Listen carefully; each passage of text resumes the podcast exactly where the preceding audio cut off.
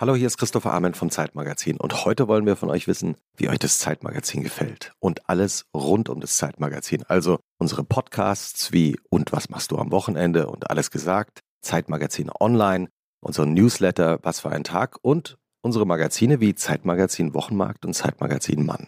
Sagt uns einfach alles, was euch interessiert. Die Umfrage läuft bis 23. Juni und hier könnt ihr mitmachen.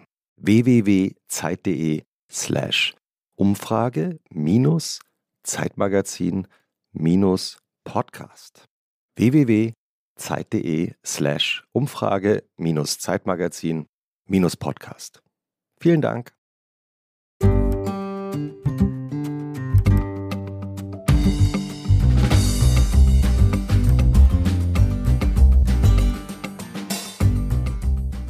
Und was machst du am Wochenende? Der Podcast für die zwei kürzesten Tage der Woche von Zeit Online und Zeitmagazin mit Christoph Arment, Editorial Director des Zeitmagazins, Co-Gastgeber des Podcasts Alles gesagt und Autor des Zeitmagazin-Newsletters Was für ein Tag.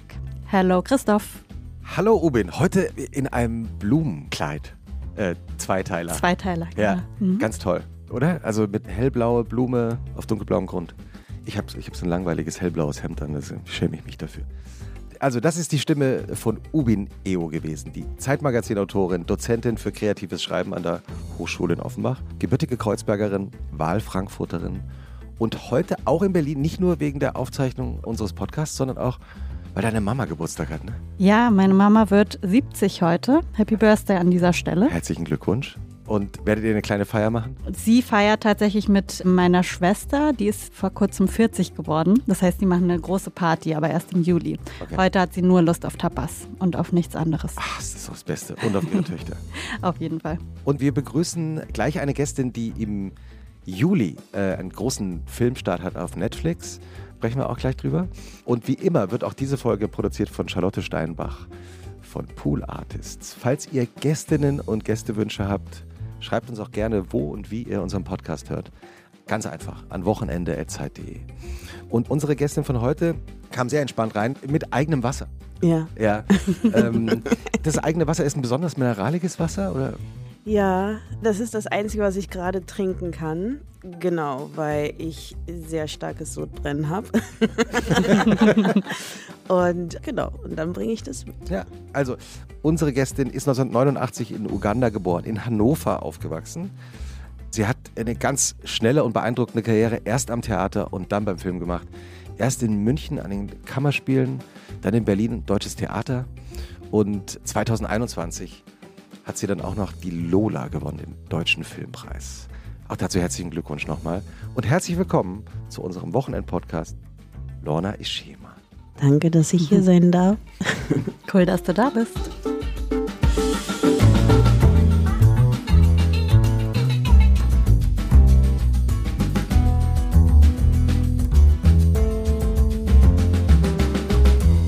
Und wie immer, Lorna, geht auch diese Folge damit los, dass die Dozentin für kreatives Schreiben, ich finde es so toll. Oh Gott. Ja, oder? Das hört sich irgendwie so altbacken an Nein, immer. Aber es ist fantastisch. Hättest, hättest, du jemals gedacht, dass du Dozentin für kreatives Schreiben bist? Niemals im ganzen Leben.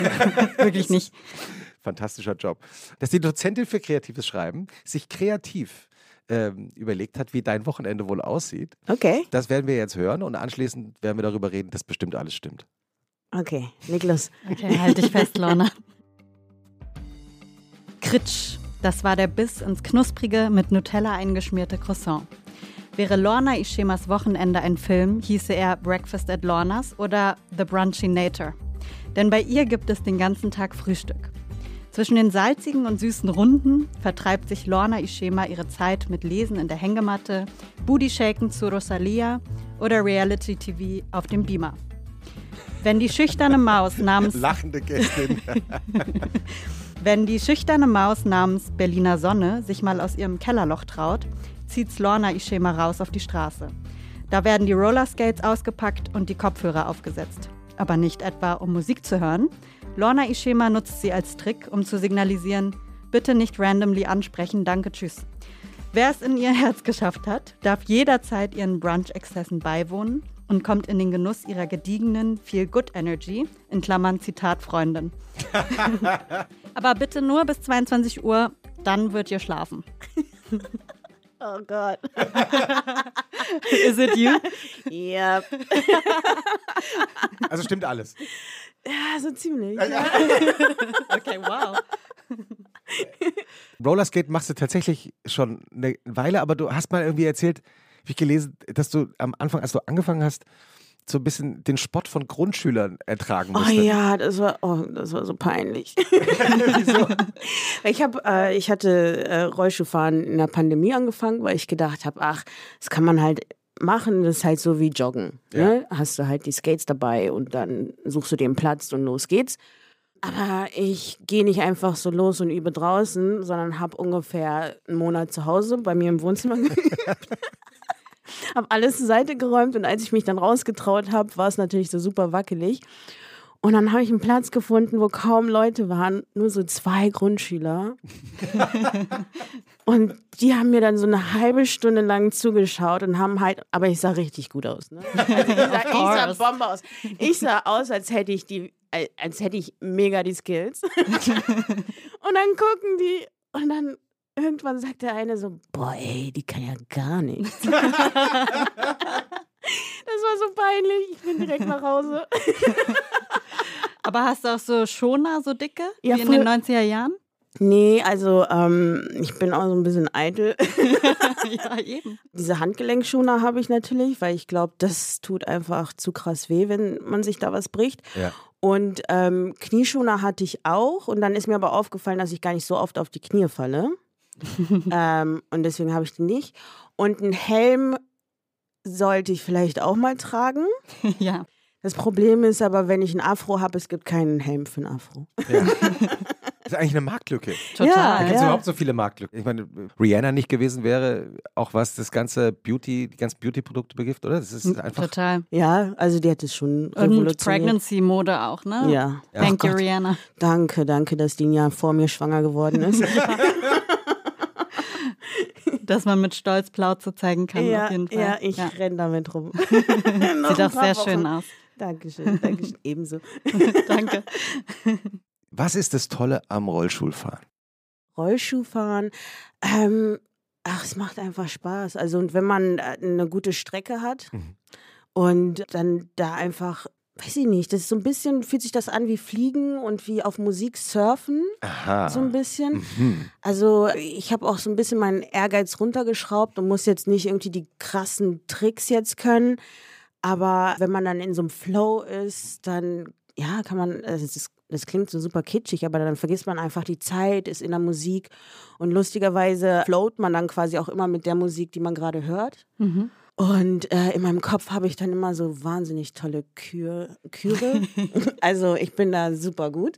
Ähm, Hörst du so klassische Musik und machst Darauf kann man tatsächlich Ja? sehr gut, sehr gut skaten. Aber bei mir ist es Rosalia gewesen, dann Migos, Mhm. Mhm. Hip-Hop. Und was war es denn noch? Weil ich bin jetzt tatsächlich seit einem Jahr nicht mehr gefahren. Ja. Du bist jetzt im offiziell zehnten Monat, während Genau. wir hier aufnehmen. Genau, also es kann jeden Moment plopp machen. Vielleicht sind wir live dabei. Dann. Wir sind bereit. Wir sind bereit. Ich bin auch bereit. Ubin, bei dir dauert es noch ein bisschen. Genau, ich Ja. bin jetzt so Halbzeit. Ja, genau. Ja, ich kann es noch total verdecken und äh, sieht dann noch aus wie ein Foodbaby. Es kommt dann irgendwann die Zeit, wo man dann so absichtlich den Bauch so ausstreckt, weil man so Ja. irgendwie so in der Mitte ist. Mhm. Und dann will man aber so die Benefits von ich bin schwanger haben. Aber man will jetzt halt auch nicht irgendwie aussehen, als hätte man zu viel gegessen.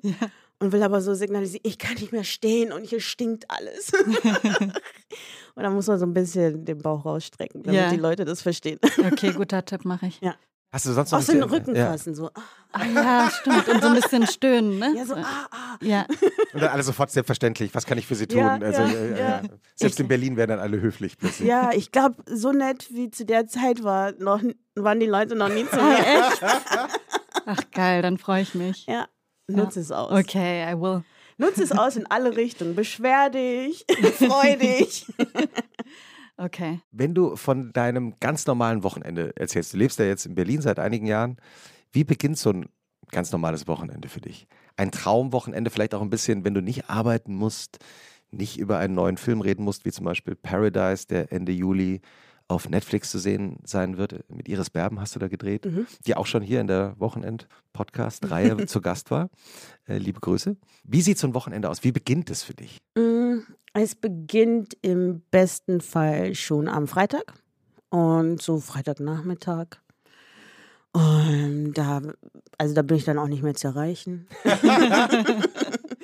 also ja, wenn ich gut drauf bin, dann mache ich mein Handy aus, also von Freitag bis Montag früh. Also richtig komplett aus. Ja, und dann haben nur die Leute Chancen bei mir, die ich zufällig treffe, mit denen ich verabredet bin. Oder die ganz verzweifelt mir eine E-Mail schreiben. Ach so, also per E-Mail bist du dann noch zu erreichen. Ja, also. Im Notfall. Ja, da schaue ich dann so manchmal rein. Und hast du damit irgendwann angefangen, weil du, dass du gesagt hast, hey Leute, das ist mir einfach alles zu viel? Ja, also ich habe tatsächlich, als so der erste Lockdown war, habe ich gemerkt, also erstmal war das so alles total überfordernd. Und dann habe ich gemerkt, dass mir das total gut tut. Also, dass das mein eigentlicher Rhythmus ist. Also, dass ich gar nicht so viel Input brauche und auch nicht so viele Menschen um mich herum, weil alle waren so, oh mein Gott, man kann nichts machen, es ist so schrecklich. Und ich so, ja, ja.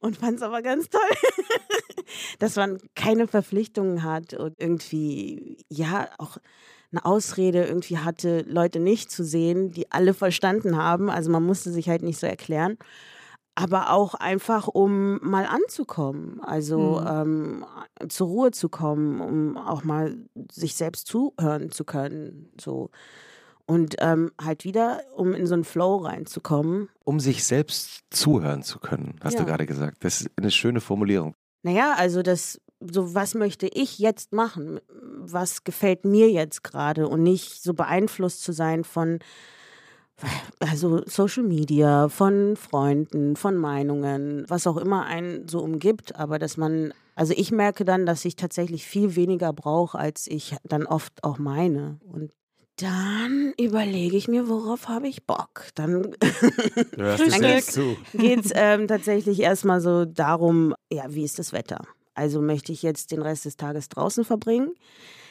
Dann ist so ein idealer Tag Hängematte raus. Eine Hängematte. Ich habe eine Hängematte, die kann man überall hinhängen. Also da brauche ich keinen Haken oder so, sondern die kann ich einfach einpacken Ah. und mitnehmen. Das heißt, wenn man dich einlädt bei Freunden, kommst du öfter auch mal mit Hängematte und sagst, ach, ich hänge mich hier irgendwo hin. Tatsächlich haben viele meiner Freunde eine Hängematte zu Hause. wirklich? Oder Der irgendwie so ein- Hängemattenclub. Oder irgendwie so ein Sitz, der so hängemattig wirkt. Und oh, ja, ich bin echt, ja, ich gebe es einfach zu, ich bin eine Gammlerin. es ist einfach so. Perfekt für diesen Podcast. Ja, auf jeden Fall. Hast du einen speziellen Tipp für eine Hängematte, wenn, wenn man jetzt äh, sich überlegt, also man soll sich, will sich zum ersten Mal im Leben eine Hängematte kaufen? Ja, ich würde ein bisschen Geld in die Hand nehmen, Ja. Weil man die einfach lange braucht? und, ähm, und weil die auch so ein bisschen robust sein sollte. Und, und natürlich will ich auch so ein bisschen darauf achten, was brauche ich? Also brauche ich noch anderes Material, um die festzumachen oder irgendwelche Haken. Und einfach so eine nehmen, wie ich habe. Ja. Ja, ohne Haken. Ja, ich weiß nicht, wie man das nennt, aber man, das hat halt so ein Band drum mit Ja. so einem.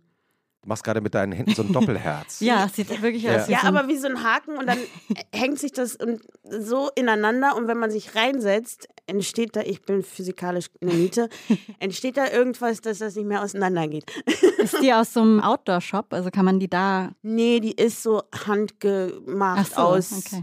Bolivien oder so. Okay, das Okay, geht noch. das muss man so googeln jetzt. Ja. Handgemacht Bolivien. Ich habe die mal zum Dinger, die Geburtstag in- bekommen. Ah. Okay, okay. Und das Hängemattenliegen. Sch- Schläfst du dann auch eine der Hängematte oder Das Lustige ist, ich kann den ganzen Tag da drin rumgammeln, aber ich kann da nicht drin schlafen. ha? Aber ich döse weg. Okay, also so ein Halbschlaf, so ein Ja. angenehmer, wo man noch die Brise spürt. Und, Ja, ja. ja. Und, oh mein Gott, das wird jetzt richtig. das liebe Und ich. ich habe auch mir so eine Konstruktion gebaut, wo ich entweder noch so ein Extraseil habe, das ich dann befestige, Wow. damit ich mir Ja, Anschwung geben kann. Oder ich finde einen Stock und gib mir dann halt wie so eine Oma selbst Anschwung, weil das ist Ach, damit du so hin und her äh, schaukeln kannst. Ah, das macht doch sonst keinen Sinn, weil dann sitzt du da drin und wer soll dich denn dann schaukeln? Ja. Ja. Also man braucht auch noch einen Stock. Okay. Oder Also wir bauen- ein Seil oder ein und dann Seil. kannst du dich halt, musst das irgendwo befestigen und dann wie so eine Glocke dann. Langsam haben wir so ungefähr das Gefühl, wie deine Wohnung aussieht. Die ist sehr gemütlich. Die ist sehr gemütlich. das glaube ich, ja. Fantastisch. Äh, Also sagen wir mal, du schwingst dann so ein bisschen in der Hängematte hin und her. Ja. Wie geht's dann weiter? Ja, abends mag ich oft ins Kino gehen Mhm. oder tatsächlich Freunde treffen, die ich zufällig treffe. aber dafür müsste ich dann in einen anderen Stadtteil gehen, aber da treffe ich immer jemanden. genau. Aber ich bin auch einfach gerne in der Natur, also und bin da einfach. Dann, dann wird gegessen, Was ist dein Lieblingswochenendeessen? Frühstück. ich weiß, das ist, ähm, aber Frühstück. Ich Ja, kann aber den, Kannst den gut ganzen Tag verstehen. Ja. Also momentan ist es Rührei mit Tomaten. Mm. Mhm. Und normalerweise esse ich nicht so viel Fleisch, aber aktuell muss ich irgendwie Fleisch essen. ja. Ist okay, wir verraten's. Nee, zwischendrin war ich so, oh Gott, was ist das denn? Ne? Aber meine Güte. Ja. Genau. Und also einfach so ein klassisches Frühstück mit Brötchen, veganem Croissant, aber auch nur, weil es innen drin ähm, bei veganen Croissants ist, wie nennt man das? Der Teig in der der, Mitte. Teig in der Mitte, oh, der schmeckt so lecker. Der ist so ditchig und der ist nicht so, Mm. ähm, nicht so blättrig, Aber sondern fehlt als, da nicht der Butter-Flavor? ja, es gibt ja vegane Butter. Ach so, Aber- aber, schmeckt, der, schmeckt das dann auch nach ja, Butter? ja, und Okay. das ist dann wie so dicker Blätterteig. Ah, nicht so okay. ganz dünn, so Mhm. luftig, sondern in der Mitte ist dann so ein dicker Kern. Ich glaube, du hast jetzt zum ersten Mal allen Menschen, die keine Veganer sind, das vegane Croissant Schmackhaft gemacht. schmackhaft gemacht, oder? Mhm. Ich glaube auch. Und, äh, und was gibt's da noch dazu? Dazu gibt es Käsesorten oder Himbeermarmelade auch. Und Wurst mit Feigensenf mag ich ganz gerne. Aber Salami geht ja im Moment nicht, ne? Ja, Ich war letztens so desperate, dass ich sie mir in einer Pfanne ähm, angebraten habe, weil Das ich ist so der Lust Trick. Genau, weil es als Roh, Rohwurst gilt und das dürfen äh, Schwangere nicht. aber soll ich dir was sagen? Was denn? Ist einfach, worauf du Bock hast. Ja. Nicht zu viel. Aber ich stelle mir dann Ah. immer vor, Mysterien oder keine Ahnung, was einem alles gesagt wird. Ich, Ja, dann lasse ich es halt. Aber. Ich bin noch nicht umgefallen. Ich habe das auch isst, schon. du Ich habe die auch schon gegessen. Oh, Landjäger habe ich auch so Lust immer drauf. Lecker. Im Kreissaal schon so ein Menü an Sushi. Landjäger. Hast du auch schon so, hast du auch schon so ein Kreissaal-Menü dir überlegt? Also, Champagner. wa- was werde ich essen und trinken? Champagner, genau. Ja. Ich werde, was werde ich denn? Auf jeden Fall kein Mineral, Ein, mineralisiertes ein Wasser mehr. richtiges Wasser. Also ich hoffe, es geht dann auch richtiges Wasser wieder runter. Boah. Nee, worauf ich mich total freue, ist auf so eine richtig gute, mm, so eine Orangensaftschorle. Mm. Weil die kann ich auch gerade nicht trinken, weil das schmeckt alles anders. Mhm. Aber wenn die wieder so schmeckt wie in meiner Mm. Vorstellung von früher, boah. Nach dem Frühstück am Samstag, wie geht's da weiter? Also, wie, wie, beziehungsweise, ab wann frühstückst du eigentlich dann am Samstag? Also in Wahrheit. Wachst du früh auf oder Mhm. kannst du gut auf? Ja. Ja. Wa- Was heißt früh? Fünf. Wow. Nein. Immer schon? Ah, nee. Also jetzt. Nee, ich habe, aber das ist auch wieder was, was ich neu über mich gelernt habe. Früher habe ich immer gedacht, ich bin so eine Langschläferin, ich brauche total lange in den Tag und vor zehn braucht man gar nicht mit mir zu sprechen. Turns out, nein. Ich bin eine Frühaufsteherin und ich habe einfach immer zu lange geschlafen, dass ich völlig fertig war. Wann hast du das begriffen, dass du eigentlich ein vollkommen falsches Schlafbild von dir selbst hattest? Naja, jetzt im. äh, Durch die Schwangerschaft? Genau. Weil man früher ins Bett geht oder? Nee, weil sich dann einfach irgendwann so ein Rhythmus eingestellt hat, dass ich immer um Viertel vor fünf so wach geworden bin. Und noch früher. Und, Viertel ähm, vor jetzt schon. Fitte. Ja, Ja. es war super random. Und ich Ja. habe immer Fotos gemacht, weil mir das keiner geglaubt hat. Und ich so, äh, doch. Lorna Langschläferin behauptet immer, dass sie jetzt um Viertel vor fünf aufwacht. Ja, ja. Oder ich habe dann so WhatsApps geschrieben. so, ich bin schon wach. Nee, Ans Management auch, oder? So. Na, was denkt ihr? da? Ich habe hier eine Idee. Könnt ihr kurz Bescheid geben? diese E-Mail solltet ihr nochmal überarbeiten. ähm, nee, aber genau, dann bin ich halt immer um äh, Viertel vor fünf, fünf wach geworden. Und habe mich natürlich gewehrt, weil ich gedacht habe, was soll das denn? Ich habe noch locker drei Stunden Zeit und nee, mache ich nicht. Mhm. Und irgendwann habe ich mich einfach ergeben und ähm, bin aufgestanden. Seitdem ist das jetzt so mein Rhythmus. Also ist es Samstag 4.45 Uhr. Du stehst dann ja auf und dann irgendwann wird Frühstück gemacht. Und wie lange geht das Frühstück dann? Wie geht der Tag dann weiter? Also erstmal zwischen Aufstehen und Frühstück mache ich sowas wie mich waschen. Das wollte ich jetzt äh, diskret übergehen als Selbstverständlichkeit. Diskret, also entschuldige bitte. ähm, nee, und meditieren, was ich total wichtig finde für Machst, mich. machst du jeden Tag? Ja, versuche ich schon. Mhm. Meditieren. Jetzt, was auch total wichtig ist, ist sowas wie mich dehnen, so ein paar Übungen zu Mhm. machen, weil mein Körper einfach keinen Bock mehr hat, nicht gedehnt zu werden. Man ist auch dehnbarer, ne? Ja, ist gemerkt. alles so weich Ja. und der Körper fühlt sich einfach komisch an. Also nicht komisch, aber anders an. Und ähm, ich habe gemerkt, um den einfach besser kennenzulernen, hilft es total, mir auch Zeit dafür zu nehmen. Genau. Und also vor allem, weil ich halt nicht mehr so Sachen machen kann wie Skaten oder andere Sportarten. Ne? Tennis, Ähm, Tennis hast du auch früh sehr erfolgreich gespielt, glaube ich, oder? erfolgreich weiß ich nicht, aber lange und gerne. Ja. Aber nee, hast du nicht sogar, wurdest du nicht auch sogar mal so gefördert? Mhm. Ja, also das schon krass. erfolgreich. Ja. Oder du, du du hast so ein so ein Ich hab- Förderprogramm für Ich habe ein Tennisspielerinnen. Stipendium bekommen. Stipendium, siehst du. Ja. Oh, wow. Ja. Ja. Für mir war es egal, mir ging es nur ums Gewinnen. ich habe gefragt, ist das eine Sportart, wo man gewinnt? Wen hast du, wen hast du gefragt? mein Trainer. Okay. Und hat er gesagt, ja. Ja, wenn du genug trainierst und dann wollte er mir die Spielregeln erklären, habe ich gesagt, interessiert mich nicht. Sag mir einfach nur, ob ich den Satz gewonnen habe oder nicht. Und bring mir bei, wie ich den am besten gewinne. Da war ich sieben, nee, acht, Wow. genau. Also das hätte ja auch eine Karriere werden können. Ja, bis ich mich verletzt habe.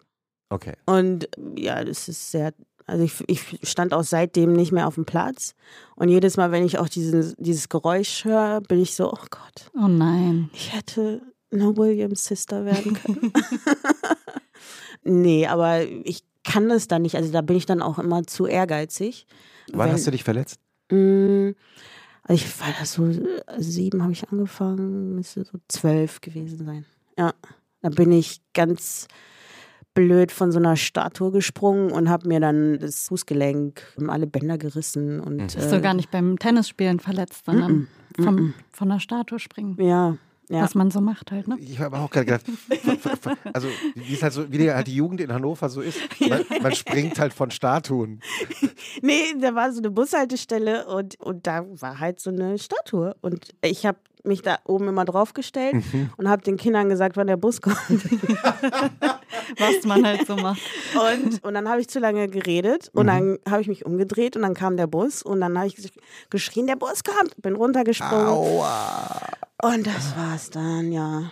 Ja, und dann habe ich äh, ich wusste, dass es sehr schlimm ist und habe es dann drei Tage niemandem gesagt und mit meinem Schuh geschlafen. Nein. Oh, no. Und als, ja. Weil es deine Eltern nicht gestehen wollten. Nee, weil ich wollte es auch nicht. Also, weil ich wusste, dass das einfach Mhm. Schlimm ist. Du wolltest es nicht ja, wahrhaben. ja. Mhm. Und dann, ja, musste ich halt ein Jahr aussetzen. Und dann war das Stipendium weg. Mhm. Und dann, ja. Okay, wo kann ich noch gewinnen? Ich werde Schauspielerin. Und zack, gewonnen. Ja. Ja, aber es ist so interessant. Ich habe natürlich auch, wie alle Jungs erzählen immer dieselbe Geschichte, dass sie auch ganz ta- talentierte Fußballer waren und auch Verletzungen und so weiter. Ich kürze es jetzt ein bisschen ab, deswegen war ich sehr froh, dass du die Geschichte so erzählt hast. Aber die Frage ist, glaubst du, dass du diesen Ehrgeiz aus dem Sport, also dieses Gewinnen wollen, dann vielleicht gar nicht ähm, äh, so rational oder auch bewusst, sondern eher unbewusst auch in deinem heutigen Beruf ein bisschen auch einsetzen kannst oder auch in dir hast? Ja, also definitiv. Also, und ich habe auch tatsächlich auch gemerkt, dass es mir wie so im Weg steht. Also, da, dass es natürlich was ist, was mir lange geholfen hat, Mhm. So einen Ehrgeiz zu entwickeln, an etwas dranbleiben zu wollen. Weil wenn man ja vom Sport auch kommt, dann ist man es ja gewohnt, dass man etwas ganz oft wiederholt und sich darin dann ma mastert. Und ganz so lässt sich das halt nicht aufs Spielen übertragen. Mhm. Aufs Schauspielen. Auf Schauspielen, genau. Aber was immer noch ist, ist halt, ja, diese Disziplin. Also die Art und Weise, wie ich meine Figuren vorbereite, wie ich tatsächlich auch am Set arbeite, mhm. was, glaube ich, durchaus für KollegInnen ein bisschen befremdlich wirken kann. Mhm. Inwiefern? dass ich den Bereich, den, den meine Figur angeht oder der meine Figur angeht, dass ich den total schütze und versuche quasi aus der Figur heraus offen zu bleiben. Aber dadurch, dass ich den natürlich auch schütze, bin ich jetzt nicht so offen für Privates mhm. oder äh, für Blödeleien. Das heißt, du bist eher am Set, also während der Dreharbeiten eher zurückgezogen, eher so ein bisschen für dich, ja. um dich in die Rolle zu versenken. Ja, also ich mag auch den Zustand ganz gerne. Mhm. Also ich mag es für eine bestimmte Zeit einfach mit einer Figur zu sein. Mhm. Also von der Vorbereitung über die Arbeit am Set. Und es ist, also und während ich am Set bin, versuche ich mich schon so zusammen, ja, zusammenzuraffen für die Figur. Hast also, du jetzt auch gerade mit deinen Händen so vorgemacht, die, so die Hände, die den Körper so zusammenschieben ja, von beiden Seiten. Ja, ja also das, dass ich mich halt nicht verliere. Ne? Mhm. Also weil es ist natürlich schon schön, am Set zu sein, mit den Leuten zu sein und ich, ich liebe das. Mhm. Aber dass ich den Fokus einfach nicht verliere und das ist super anstrengend. Also, dass ich dann abends einfach gern allein bin. Ne? Und dann kommt es halt auch wieder so dieses, so für mich sein wollen und ähm, keine Ablenkung von ja. außen. Und ich glaube, das ist halt in der Zusammenarbeit für manche Kollegen vielleicht schon irritierend. Also genau, weil man ja auch oft viel Zeit einfach weg von zu Hause verbringt und mhm. auf die Menschen, die ein, also dort sind, ja auch angewiesen ist. Ja, und wenn du dann zu Hause bist, kannst du die Figur gut abstreifen oder ist sie dann noch total präsent? Während ich arbeite, habe ich keine Zeit. Also ich habe kein, keine Kapazität für Freunde, für Familie, für also je nachdem, ich lerne das auch ein bisschen runterzuschrauben, mhm. also dass das nicht so viel Raum einnimmt. Aber ähm, alle, die mich kennen, wissen, wenn ich arbeite, so brauchen die mir gar nicht zu kommen.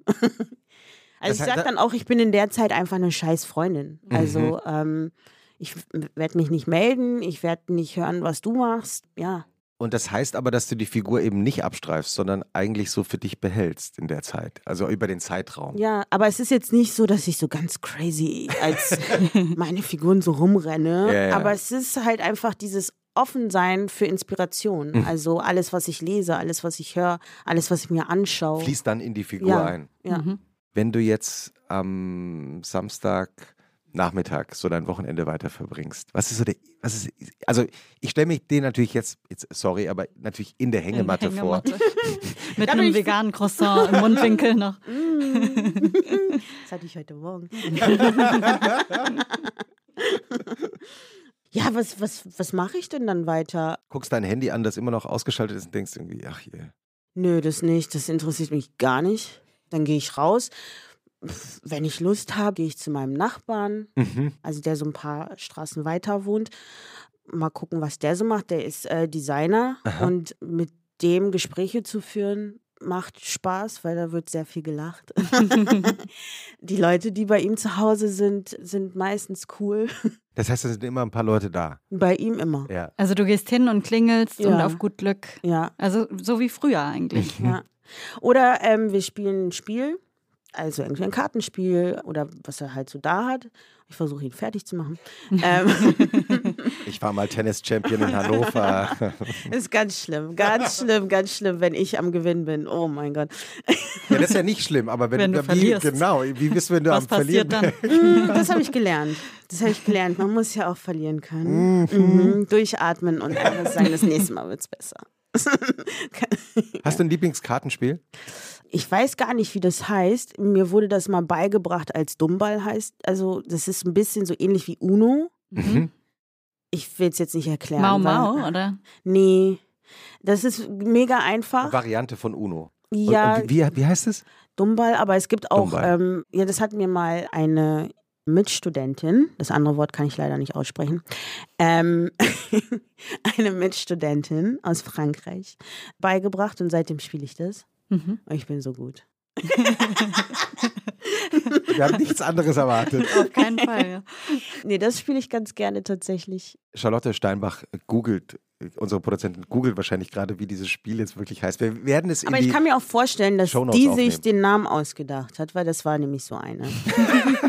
Stimmt. Es gibt, ist tatsächlich so, ne? Es gibt Menschen, die erfinden ihre eigenen Genau. Spiele, Spiele. und Rituale und die nennen die dann einfach so. Ja, weil nämlich in ihrer Familie haben die das ganz viel gespielt. Mhm. Und als ihre Mutter zu Besuch war und ihre Schwester, hatten die mir das dann beigebracht. Und ich glaube, die hat sich den Namen ausgedadt, weil keiner, niemand kennt es. äh, Ist das mit UNO-Karten? Nee, das oder ist sind das mit so, ähm, mit einfachen, ich weiß gar nicht, was das für ein, für ein Set ist hier, so zwei, drei, vier, fünf, sechs. Ja, also So ein, damals so ein Skat. Klassisches Klassisches Genau. Skat. Skat-Set. Genau. Aber mit eigenen Regeln. Ja. Das ist- ja Und ich habe auch äh, Regeln dazu erfunden. na, selbstverständlich. Ja. Was hast du du für eine extra Regel dazu erfunden? Und zwar muss man am Ende mal Dummball sagen, wenn man der Meinung ist, dass man am wenigsten Karten auf der Hand hat. Mhm. Aber es gibt nämlich eine Regel, dass wenn, dann dürfen Also halt die wenigsten Punkte. alle, die wenigsten Punkte, Genau. genau. Ja. Aber wenn man es sagt, dann dürfen alle nochmal legen. Und es gibt aber die Regel, dass wenn du legst und dann musst du ziehen, entweder vom Stapel oder aus, Aus der Mitte? aus der Mitte, genau, dass wenn, die, wenn das die gleiche Karte ist, dass du die oben wieder drauflegen kannst. Meine Regel ist aber, wenn meine Hand vorher drauf liegt, darf da keiner mehr was drauflegen. Wow, okay. Und wenn man aber zu zweit spielt, Könnte das daran liegen, dass du immer gewinnst? Bist du Schiedsrichter und Spielerin in einem? Ja? Nee, aber es geht ja auch, dass, also, weil wenn es halt schnell geht, dann kann ja die andere Person quasi schon gelegt haben. Aber in dem Fall, wo man zu zweit spielt, habe ich ja keinen Zug mehr und dann legt die Person und dann lege ich einfach meine Hand. Kartenspielregeln selber erfinden. Das ist, äh, nehmen wir auch in die Shownotes auf. Das ist fantastisch. Ja, auf jeden Fall. Hast du auch einen Wochenendtipp dabei, Ubin?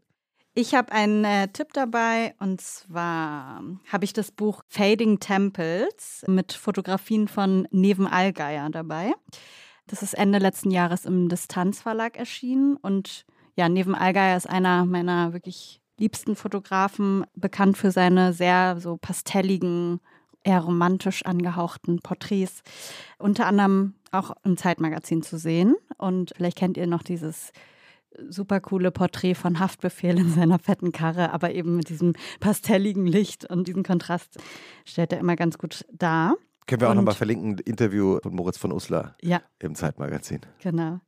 Und in dem Buch mixt eben der neben Allgeier Bilder von Jugendlichen aus, von Moskau über Tiflis bis nach äh, Bali mit so wunderschönen Naturaufnahmen, mit so Close-ups, die auch so sehr mystisch aussehen. Das heißt, dieses Buch beamt einen in so eine melancholische Pastell-Parallelwelt. Also perfekt einfach um.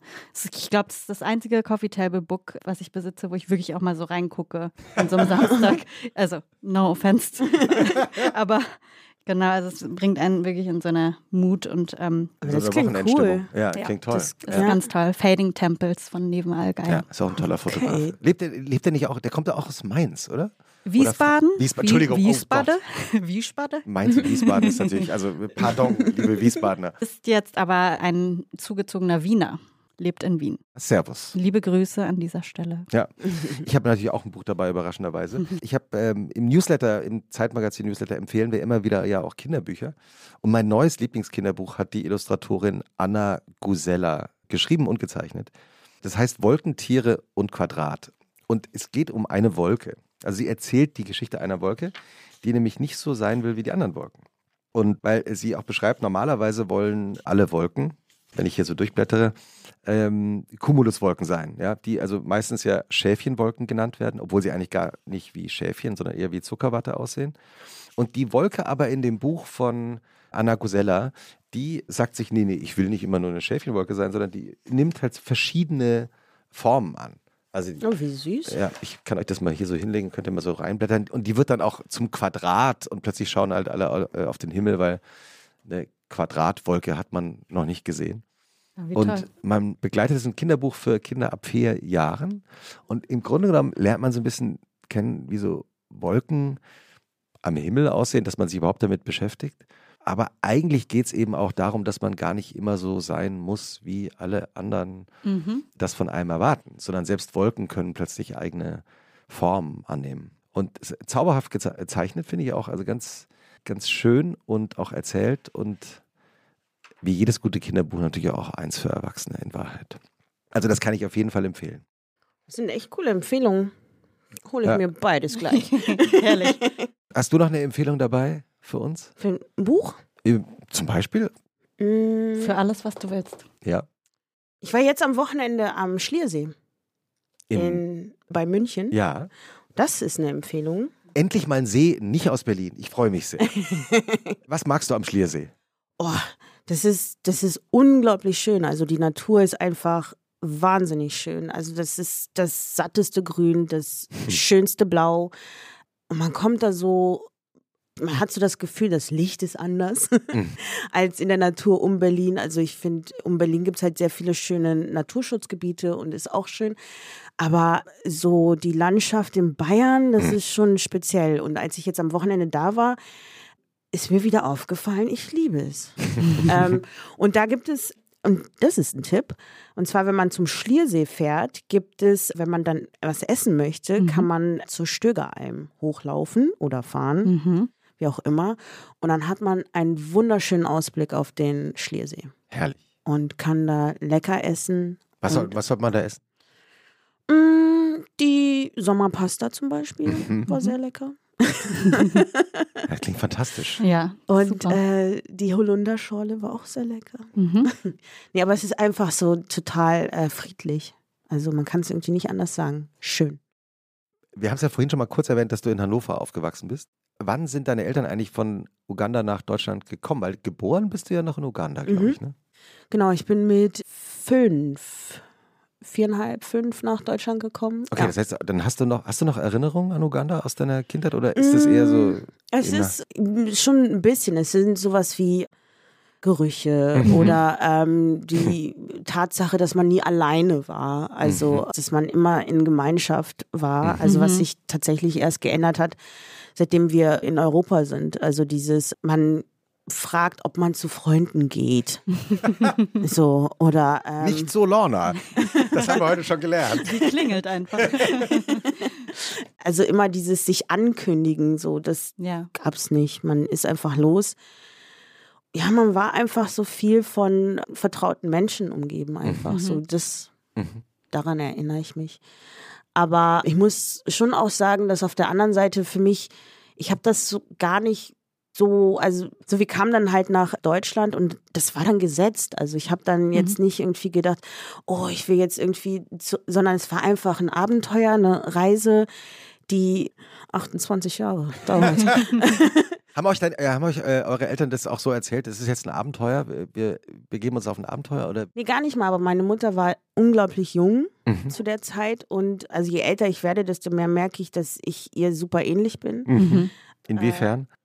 Ja, in einfach Dinge durchsetzen zu wollen oder einfach so einem Impuls nachzugehen, Mhm. zu sagen, ich möchte jetzt dahin und, Mhm. und dann wird quasi das Leben daraufhin ausgerichtet. Mhm. So. Natürlich ist das also jetzt nicht ganz zu vergleichen ne, mit ihrer Situation damals, so, ne, aber so vom Drive. nee, also es, wir haben einfach mitgemacht. Mhm. Und dann, ich habe noch Geschwister, also ich habe eine ältere Schwester, zwei jüngere Geschwister. Als wir gekommen sind, waren wir noch zu zweit, genau. Und ohne meine ältere Schwester habe ich nichts gemacht. Also Mhm. ich bin nirgendwo ohne sie hingegangen. Ich fand es eine Frechheit, wenn sie ohne mich auf Toilette ge gegangen ist. Auf Toilette. Was fällt dir ein? Ja, und tatsächlich so krass, dass ähm, da war sie schon in der Pubertät, sie ist zwei Jahre älter als ich. Mhm. Und ich weiß noch, wir hatten dann eine Diskussion, weil ich abends auf sie, wir haben uns ein Zimmer geteilt und ich habe Mhm. abends auf sie gewartet. Mhm. Und sie hatte sich aber mit einer Freundin verabredet zum Übernachten, hat es mir Oh. aber nicht gesagt.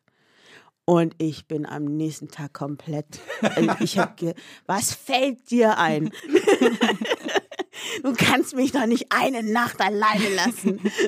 Ich habe immer böse Zettel geschrieben an meine beiden größeren Schwestern. Ah, ja? Wenn die zu spät nach Hause gekommen sind und ich schon schlafen gehen musste. Mir gefällt das nicht, dass ihr immer so spät nach Hause kommt. Und super falsch geschrieben alles. Und die haben diese Zettel teilweise noch. Echt? Ja, ja. Oh, wie süß. ja also haben, haben sie dir auch einen Zettel zurückgeschrieben? Oder? Nee, die haben nur gelacht am nächsten Tag. haben mich immer ausgelacht. Ja, so ähnlich. Das ist halt als kleine Schwester, Ja, ne? So ja. das Schicksal einfach. Wie waren denn die Wochenenden eurer Kindheit in Hannover? Mm, tatsächlich erinnere ich mich daran, dass ich mich viel bewegt habe. Also ähm, ich erinnere mich, ein Kind gewesen zu sein, das immer rennt. So. Lorna rennt. ja, also halt, also vor allem so in der Grundschule. Also Mhm. ich weiß nicht, ob ich da jemals gegangen bin, aber man, man ist halt irgendwie Immer gerannt gerannt. und oder in diesem komischen Hopsala-Schritt. so, halt sowas.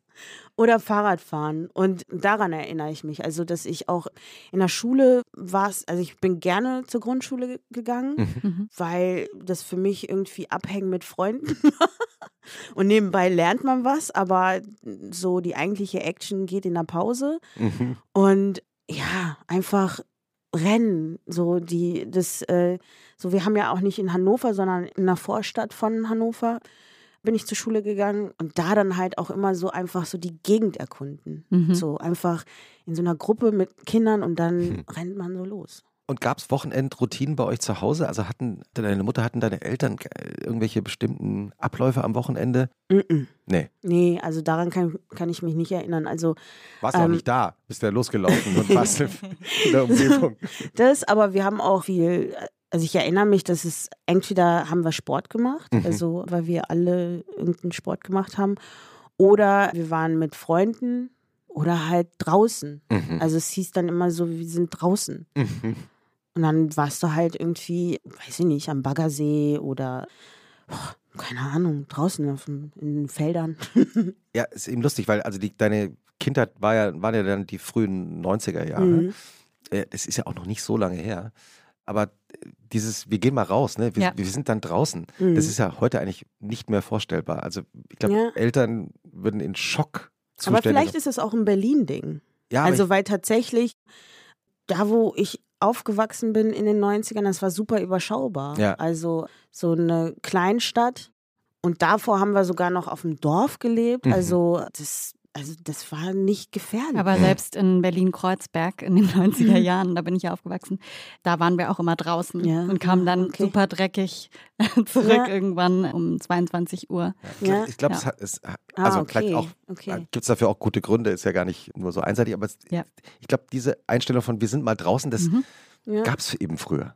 Und halt auch sowas wie, man hat sich verabredet und dann hat man die Leute auch, also man wusste auch, wo die anderen sind Mhm. und hatte halt kein Handy. Ja, man wusste halt irgendwie Mhm. immer, ja, also wie wir das gemacht haben, also aus heutiger Sicht frage ich mich, wie geht Wo, das? wo habt ihr euch denn immer verabredet? Am Sockel?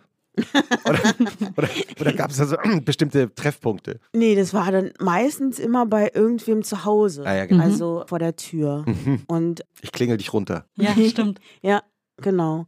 Oder einfach, also tatsächlich, man ist einfach los und man hat man irgendwen getroffen. Mhm. Wann hast du eigentlich ähm, zum ersten Mal gedacht, ich glaube, ich wäre gerne Schauspielerin? Mm, Das habe ich gedacht. Tatsächlich habe ich da so richtig, richtig, also ähm, hat- habe ich mir gedacht, da war ich schon aus dem Studium raus. Als du schon studiert hattest? Ja, ja. Ähm, weil ich, ich hatte nach dem Abitur ein Praktikum gemacht und auf blöd tatsächlich, weil ich mir, mir ist einfach nichts Besseres eingefallen und ich habe gedacht, bevor ich verblöde, gehe ich einfach ins Theater, weil da verstehe ich nichts und dann lerne ich da was. und dort hatte mir der Dramaturg ans Herz gelegt, mich doch mal zu bewerben. Was ich dann auch gemacht habe und dann hat es auch geklappt, aber ich habe es einfach lange nicht verstanden. Also weil ich auch vorher einfach nicht gespielt hatte. Ja, du warst, man muss es nur einmal kurz sagen, du warst auf einer der berühmtesten Schauspielschulen in Deutschland. Ja. Ja, ja, ja. In München. Ja. Aber, und, aber was gut war, war, ich wollte eigentlich nach Berlin, weil ich wollte unbedingt raus aus Hannover und dann will man in die Großstadt oder man will auswandern. und die haben mich aber nicht genommen und ich fand aber das Vorsprechen da so frech. Also wie Es ist die, Ernst Busch. genau. Mhm. Die waren da so frech zu uns allen, dass ich dann in München, habe ich gedacht, "Pff, ihr könnt froh sein, wenn ihr mir zuhören könnt. und mit der Einstellung bin ich da rein und ich glaube, Ja. das hat mir sehr geholfen. Also bei mir war das so egal. Mhm. Und dann habe ich gedacht, dieses blöde München, das ist viel zu teuer. Und das ist so weit weg von zu Hause, da hätte ich auch gleich irgendwie ins Ausland gehen können. Was soll das?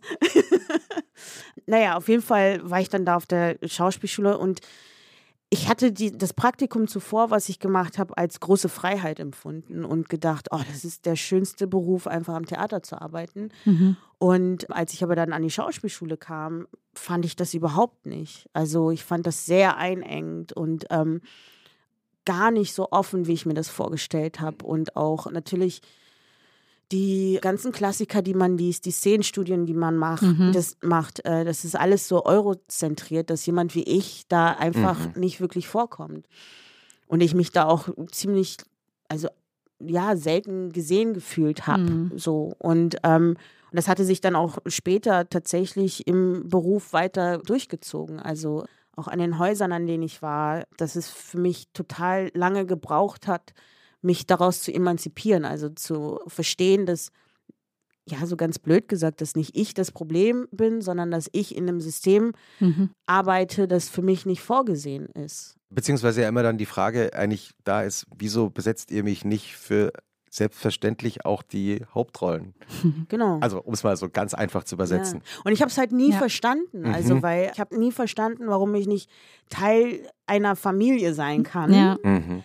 Wenn man doch behauptet, dass irgendwie 20 Stühle übereinander ein Wald sind. Also im Theater. Also ich habe ich hab das einfach nicht verstanden, weil ich gedacht habe, so, Sehr guter Punkt. so, hä? Mhm. Ähm, alle Warum sitzen nicht? da Ja. und sagen, das ist ein Sternenhimmel und ähm, man oder das ist ein See. Zeitgenössische Theaterbilder Ja, auf den Punkt gebracht. das ist doch so. Ja. Und keiner wundert sich und alle sind so, ja klar. Mhm. Ne? Aber sobald ich Teil der Familie sein soll, fängt es an irgendwie zu knirschen.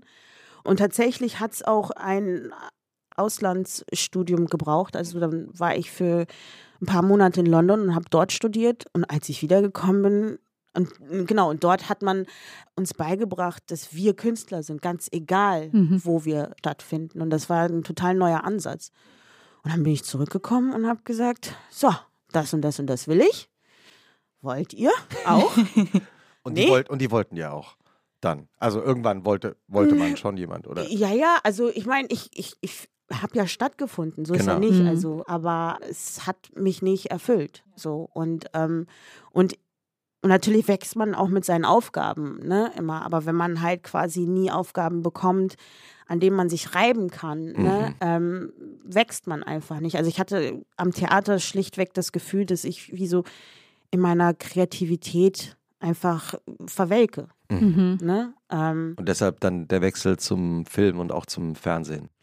Ähm, das war gar nicht mal ähm, so ein, so ein, wenn ihr mich da nicht wollt, dann gehe ich jetzt dahin, sondern äh, das sind für mich zwei unterschiedliche Bereiche. Also Mhm. im Theater kann ich mich ganz anders ausprobieren. Also ich benutze meine Stimme ganz anders. Und ähm, tatsächlich ist es auch das, äh, das vermisse ich heute. Also die Art zu sprechen, äh, die Mhm. Art, den Körper zu benutzen. Also viel ausdrucksstärker. Man muss ja, Ja. auf der Bühne Ja. lauter reden und Ja. gestikulieren und so weiter, damit man überhaupt die Zuschauerinnen und Zuschauer hinten Ja. erreicht. Genau, genau. Ähm, aber ich bin tatsächlich von Natur aus nicht so expressiv ähm, in, mein, in meiner Arbeit. So, also dass es für mich auch immer eine Überwindung war, schon auch. Und das Spielen vor der Kamera funktioniert für mich aber instinktiver. Also Mhm. das ist für mich, ähm, ich kann das gar nicht beschreiben, aber ich bin da so glücklich. Also wenn ich, wenn ich spielen darf vor der Kamera und eine Figur ausgearbeitet habe und, ähm, und der Raum geben kann, äh, also ist, da kann ich 16 Stunden, 18 Stunden arbeiten, ist mir scheißegal. Wie sieht denn so ein idealer Sonntag bei dir aus? Sonntag geht's nicht zu den Leuten. Ne?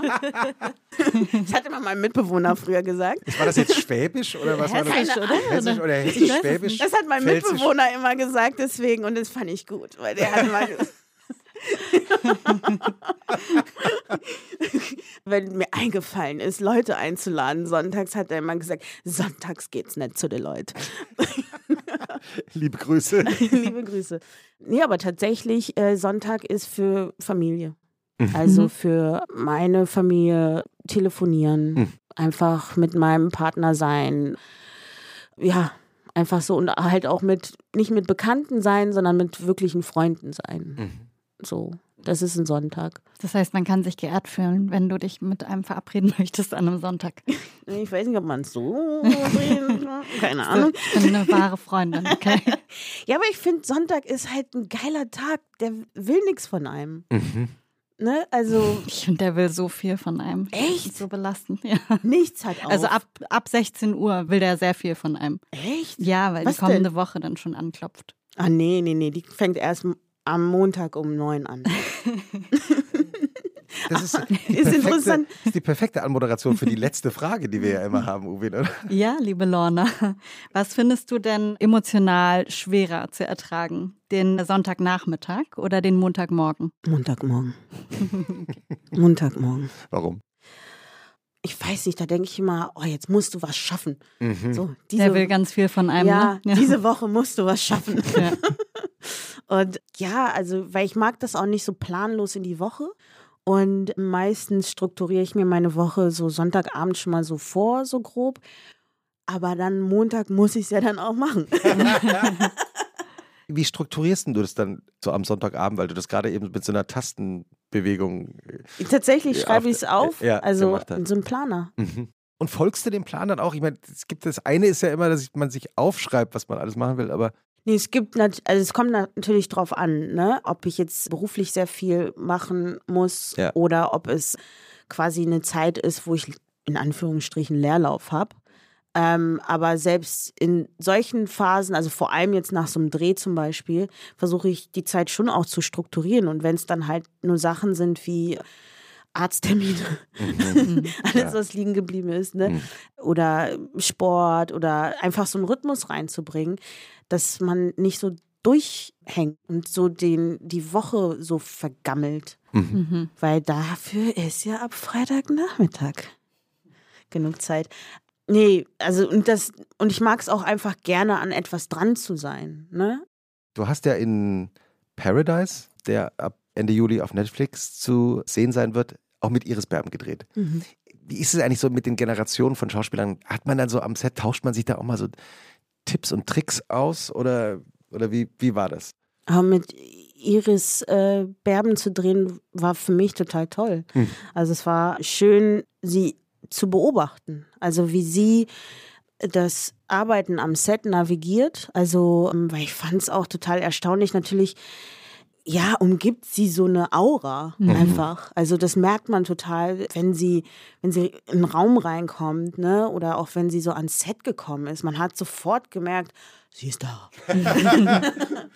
Aber trotzdem versuche ich in meiner Arbeit, also vor allem, weil wir auch sehr eng zusammengearbeitet haben, Hm. das irgendwie zur Seite zu schieben. Also weil mich das in meiner Arbeit behindert Mhm. und dass ich sie einfach als Kollegin auf Augenhöhe ähm, versuche zu betrachten und auch sie als solches anspreche. Ne? Mhm. Genau. Und ich, ich habe das Arbeiten mit ihr als sehr respektvoll empfunden und, ähm, und fand es auch irgendwie interessant zu sehen, wie alle anderen um sie herum sich so verhalten. Also, ähm, genau, aber äh, nee, das war eine total schöne Erfahrung. Sie ist ja eigentlich auch eine Rock'n'Rollerin, ne? Mhm. Im Herzen. Ja. Ja, das Ja. finde ich immer. Also die tollsten Gespräche hatten wir tatsächlich auch immer, äh, wenn wir zusammen irgendwo hingefahren worden Mhm. sind. Und dann werde ich nicht erzählen. Nee, nee, Ähm, aber da hatten wir dann, hat sie ähm, mir viele Geschichten erzählt und ich und sie war auch, ich fand das total schön, dass sie offen war für meine Fragen. mhm. Mhm. Aber tatsächlich habe ich sehr viel von ihr gelernt, also dieses Navigieren am Set Mhm. und ähm, auch das Navigieren von der eigenen Person, ne, Mhm. An dem Set. Eine letzte Frage habe ich doch noch zum Tennis. Ja, Guten Aufschlag gehabt? immer. Richtig so. richtig, richtig. So einen miesen Aufschlag. Also mies im Sinne von fies. Ja. ja. Aber den durfte man natürlich, wenn man im Wettkampf war, nicht, weil es gibt so einen Aufschlag, den man halt so scharf anspielt, dass der Ball, wenn er aufschlägt, wieder zurück. Oh, wow. Alrighty. Und ich war auch, den habe ich auch gemacht. Und tatsächlich dieses Gefühl von dem Ball, also wenn er angeflogen kam, wusste ich schon, der geht, der geht noch rein oder nicht. Und dann bin ich gar nicht erst los. Also ich habe dann meine Energie gespart. Und mein Trainer hat immer gesagt, du musst trotzdem loslaufen. Und ich so, ah, ah. nein, nein. Ich bin so gut darin. Ich ich habe das Gefühl, dass du irgendwann nochmal Tennis spielen wirst. Ja, Ja, Jetzt, ich man auch dir jetzt, vor. so, wenn man ich dir jetzt so ich- zuhört, ja, Auf ich, also ein- eigentlich, ey, man kann ja jederzeit wieder anfangen. ja, ja, Ja. In diesem Sinne, schön, dass du da warst und ein schönes Wochenende. Danke. schön, dass du da warst. Danke, dass ich hier sein durfte. Es hat Spaß gemacht. Und warst du auch gut so im Return, also so Slice Return? Oder? Ja. Ich habe einfach sehr gut gespielt. Of Ich will, course. ich will nicht angeben, aber, aber ich war einfach sehr gut darin. Dankeschön.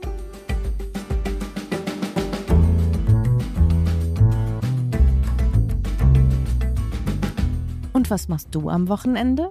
Ist ein Podcast von Zeitmagazin und Zeit Online, produziert von Pool Artists.